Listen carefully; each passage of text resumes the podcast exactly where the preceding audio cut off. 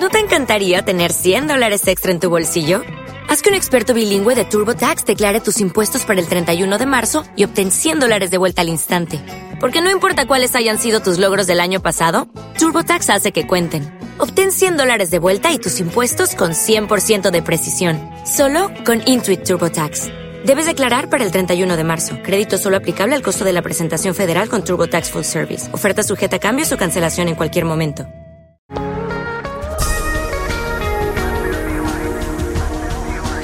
Camelot Radio presenta Logos, la apasionante aventura del pensamiento humano. Un programa de Merlín el Mago.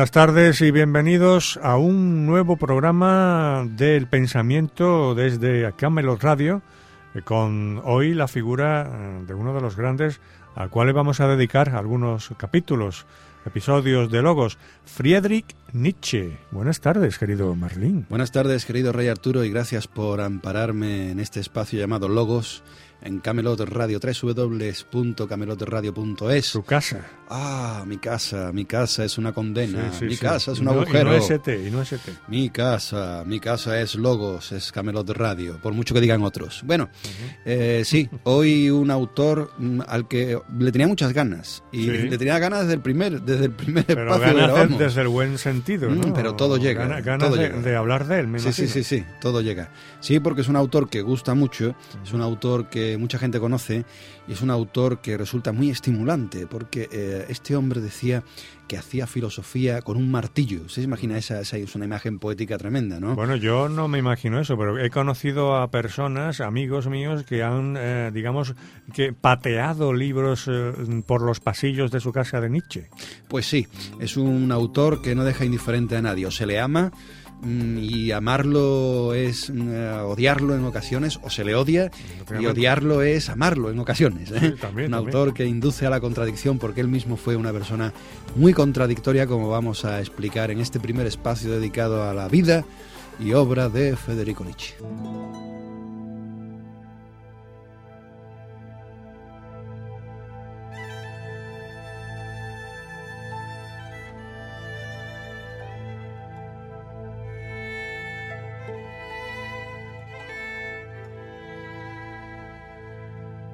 Bien, la obra y la vida de Nietzsche es eh, introducirnos en la vida de un hombre apasionado, pero al mismo tiempo un hombre que no tuvo mucha suerte en la vida, porque arrastró hasta el final de sus días una enfermedad pues que fue deteriorándolo poco a poco y empezó yo creo que a deteriorarlo más justo eh, cuando afloraba su máxima genialidad como filósofo.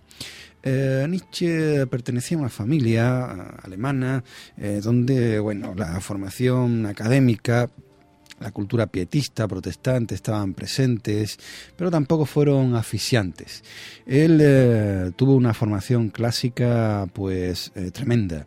De hecho, él se, eh, vamos a decir que tuvo su licenciatura en filología clásica. Era un tremendo um, estudioso, un erudito, casi sin parangón, mm, podría afirmar, de los clásicos grecolatinos. Y tenía una visión de la cultura griega que proyectaba desde el pasado a su presente. De hecho, llegó a pensar que la filosofía de su tiempo no era más que un tremendo error y que muchos de los aspectos brillantes de la cultura clásica se podrían recuperar en el mundo que él le tocó vivir. Verá, le voy a contar una cosa, Rey Arturo, para que entienda un poco cuál es eh, la visión del pensamiento de Nietzsche.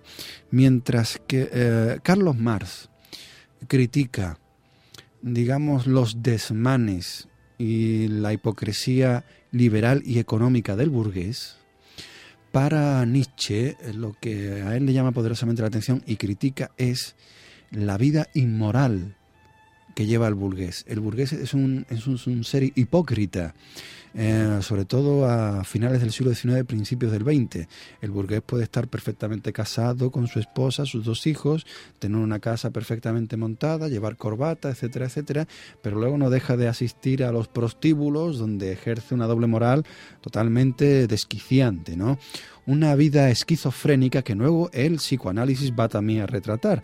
El psicoanálisis de Sigmund Freud va a analizar las neurosis de los burgueses que llevan una doble vida, ¿no? Una doble eh, moral. Bueno, pues lo mismo ocurre con Nietzsche. Nietzsche va a establecer también una profecía sobre el futuro del ser humano. Va a decir que el ser humano ha empezado una espiral de decadencia, de decadencia moral, que lo va a llevar a la descomposición total. El hombre, para Nietzsche, es el último hombre. Después de eso no viene nada.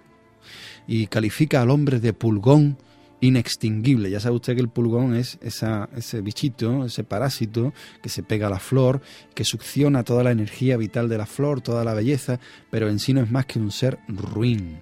Y él va a proponer la llegada de un ser vamos a decir, superior, moralmente hablando, ya le dedicaremos un espacio, que es el superhombre. Esa es la propuesta de Nietzsche, ¿no? O el superhombre o nada. Porque si no, el siglo XX va a ser un siglo XX muy, muy raro, muy desquiciante, muy corrupto. Y va a tener razón porque el siglo XX va a pasar dos guerras mundiales, una innumerable sucesión de guerras particulares, va a haber más mm, miseria que antes, más hambre que antes, más codicia que antes, vamos a estropear más el planeta. O sea que la, la filosofía de Nietzsche en ese aspecto no se equivoca. Y no se equivoca porque él ya captó al inicio de su vida que el mundo de la burguesía europea, era el mundo de, la cultura europea, es un mundo de hipocresía, un mundo sin valores justos y nobles. Y ese es el mundo al que se enfrenta, uh, se enfrenta Nietzsche. O sea que, digamos que jugando el papel de la hipocresía, él ya se dio cuenta de que eh, a raíz mm, de ese comportamiento, iba a venir, iba a propiciar toda la hecatombe ¿no? Eh, de guerras mundiales y demás.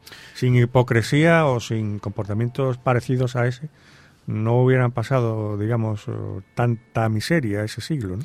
Sí, sí, sí. Eh, eh, Nietzsche se dio perfectamente cuenta de eso porque él era un hijo de la burguesía, él mm, tiene la ocasión de participar en alguna guerra, pues, franco-prusiana, ¿no? Como, bueno, no estaba muy capacitado para el ejército, pero lo colocaron en la, en la sección de camilleros. Eh, él, se da él se da cuenta de lo que es la condición humana y la condición humana deja mucho que desear. ¿no? Entonces, eh, eh, Nietzsche además tiene un carácter pues muy apasionado. siendo jovencito, él es un gran amante de la música, yo iba a decir que casi como nosotros, pasa que él hace sus pinitos en composición, tocando el piano, pero comete el error, o tiene la desgracia, creo yo, y dirá usted, oh, valiente desgracia lo hubiera querido tener yo, ¿no? De conocer a Ricardo Wagner. Ya sabe usted que Ricardo Wagner es uno de los grandes genios de la música. ¿eh? Es uno de, uno de, los grandes genios de la música con los, y, Wagner, pues, entabla, entabla cierta amistad con Nietzsche, pero Wagner es un, un megalómano, ¿no? Tiene una personalidad muy conflictiva y eh, no aprecia la amistad de Nietzsche para se nada. con todo el mundo. ¿eh? Sí, y es más, cuando Nietzsche trae alguna composición que él hace al piano, pues casi se cachondea de él, ¿no? Entonces Nietzsche pierde toda mm, pierde toda esperanza en que Wagner eh, pues simbolice un poco la recuperación moral del ser humano occidental, ¿no? y lo califica a veces de un cristianismo casi decadente. ¿eh? Él tiene un escrito que es contra Wagner donde da a entender esa cuestión, ¿no? que Wagner empieza muy bien, pero que en el fondo se equivoca porque está haciendo música para burgueses. ¿no? Que lo que tenía que hacer es recuperar la grandiosidad antigua de otra manera y ciertamente la ópera wagneriana recupera muchos ítems de la cultura clásica. Verá, Nietzsche tiene en su, en su, su vista la obra de autores como Esquilo y Sófocles, son los grandes dramaturgos, vamos a decir serios, de la cultura grecolatina clásica. ¿no? Ya Eurípides sería una deformidad o una decadencia, o si quiere usted, el culebrón del teatro clásico. ¿eh? Y eh, Nietzsche dirá que el teatro ya no se va a recuperar hasta la llegada de personajes como William Shakespeare. Fíjese usted qué cosa, ¿no? En, el, eh, teatro shakespeariano existe esa defensa de unos valores que están por encima de lo humano, ¿no? De lo demasiado, de lo demasiado humano. Nietzsche además va a ser un gran resentido contra el género humano, precisamente por ese carácter de doble moral o de hipocresía moral que sostiene. Va a tener una relación con las mujeres muy mal realizada, se enamorará de una chica, Marilou Salomé, y le dará calabazas, y esto va a marcar mucho la mentalidad de Nietzsche con respecto a las señoras, que se le va a acusar de ser, pues, un individuo misógino, y es cierto que en sus escritos muchas veces carga contra las mujeres, pero no, digamos, no se puede decir que sea un pensador machista, porque no, no es machismo lo que se refleja en los textos de Nietzsche, sino otro, tipo de otro, otro tipo, tipo, tipo, de crítica. Nietzsche va en contra de la mujer sometida al varón, va en contra de esa mujer eh, que no se hace valer con valores nobles. En el fondo a Nietzsche le da igual la condición masculina que femenina, sino simplemente lo que le, lo que le importa es la condición moral. ¿no? Y después, eh, desgraciadamente, cogerá o contraerá una enfermedad que entonces era eh, mortal de necesidad, la sífilis, la contraerá en un prostíbulo. No se sabe muy bien cuándo acontece esto, se piensa que es durante su juventud y durante su presencia en el servicio militar. Y eh, esta enfermedad mm, es degenerativa y, eh, bueno, pues terminará postrado en una cama. con, un, con su sistema nervioso deshecho por la enfermedad. ¿no? El que será colocado nunca mejor dicho, porque no tendrá ni que leer la tesis doctoral, ¿no? Será colocado como catedrático en la Universidad de, Basilea, tendrá que renunciar a su cátedra, porque no puede sostenerse con la, con la enfermedad, inicia un periplo de viajes por toda Europa, sobre todo la parte de, mm, de Italia, de Francia, de Austria, España nunca, ¿eh? por eh, y, y, entonces pues terminará postrado en una cama, ¿no? Eh, su hermana será la encargada de cuidarle pero la relación con la hermana será una relación muy controvertida. La hermana cobrará entrada a los alumnos que vienen de toda Europa para conocer al genio que está postrado en estado vegetativo en un diván.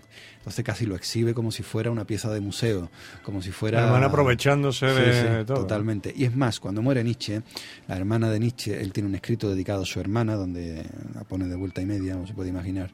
Eh, eh, cuando muere Nietzsche, la hermana se queda con el patrimonio intelectual y cultural de, Federico Nietzsche.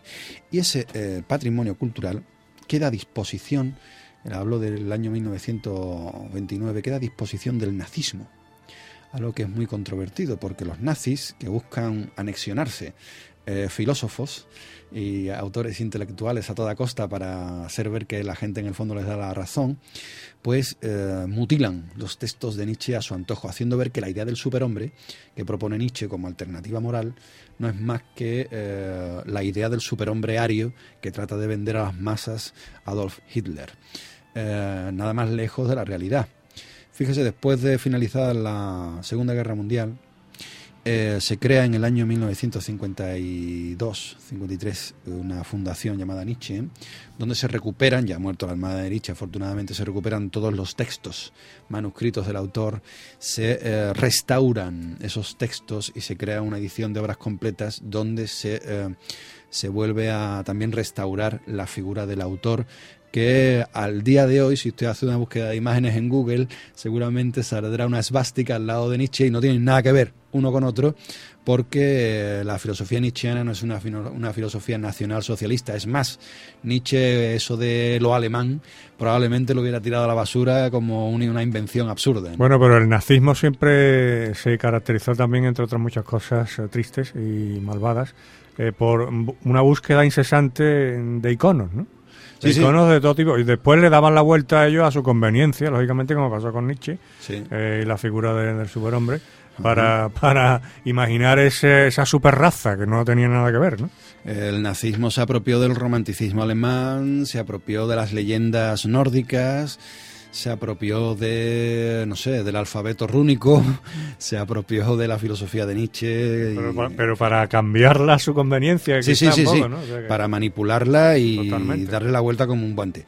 Afortunadamente, ya le digo, en el año 1954 se restauró la imagen del filósofo, que es la que nos ha llegado afortunadamente hoy en día. Y es verdad que Nietzsche es un autor pues muy mm, revulsivo. ¿eh? Él mismo decía que estaba sentado sobre un barril de dinamita. Era así de, expresivo, ¿no? Y que hacía filosofía como el que golpea un yunque, ¿no? Es un poco la imagen mítica del dios Thor, dios del trueno, que está con el martillo pues dando... nuestro, querido, aquí en España nuestro querido Sánchez Dragó tiene mucho que ver con ese tipo de pensamiento, porque él dice que, mm. escribir es como un oficio de samuráis. Eso es. Hay que, que, romperlo todo. Efectivamente, que da sablazos. ahí, ahí, ahí. Mm. Bien, pues eh, este sería el trágico final de un hombre eh, que se enfrentó a todos y a todo. Eh, fíjese si se enfrentó a todos y a todo, que se enfrentó a las instituciones, se, enfrentó a la filosofía en general, tachando a Platón de, no sé, pues, del mayor error que ha cometido la humanidad, que ya son palabras bravas, y por supuesto cargó contra la Iglesia. tal es así que llegaron a llamarle el anticristo. ¿Eh? y como Franz Zappa eh, hizo una obra a raíz de aquello que se llamaba el anticristo, como diciendo, ustedes me insultan, pues soy más chulo que ustedes, ¿no? Si él era el anticristo, estaba dispuesto a llevar el mensaje lo más lejos posible. ¿eh? Esa, esa, obra que es como la Biblia, ¿no? Mm. Bueno, pues una de las obras más importantes de Federico Nietzsche lleva el título de Así habló Zaratustra. Zaratustra es un personaje inventado, es una transliteración de un personaje real llamado Zoroastro, que viene a ser algo así como un eremita de Babilonia o de, no sé muy bien, del centro de, la, de la zona de Medio Oriente, ya insisto, eso del Valle de Ur, de ese, lugar, ¿no? Y con un tono casi bíblico en sus obras, Nietzsche muchas veces habla por la voz de Zaratustra, y Zaratustra es una especie de eh, personaje inventado por a, través del que él se manifiesta, ¿no? Y es el regalo musical que traemos hoy, porque Zaratustra hay para dar y regalar en la música. ¿eh? Muchas versiones, sí, sí, muchas versiones. aparte de, del Zaratustra famoso de, de Richard Strauss, eh, que es nada que ver con la familia de los valses, había otro más de baile de los años 70, que era un brasileño, se llamaba Eumir Deodato. Efectivamente, Eumir Deodato, que es el responsable de esta reformulación, aquí te quiero ver, de las discotecas. De la aquí habló Zaratustra que bailaría Tony Manero, ¿no? Tony Manero de Lancelot, por ejemplo.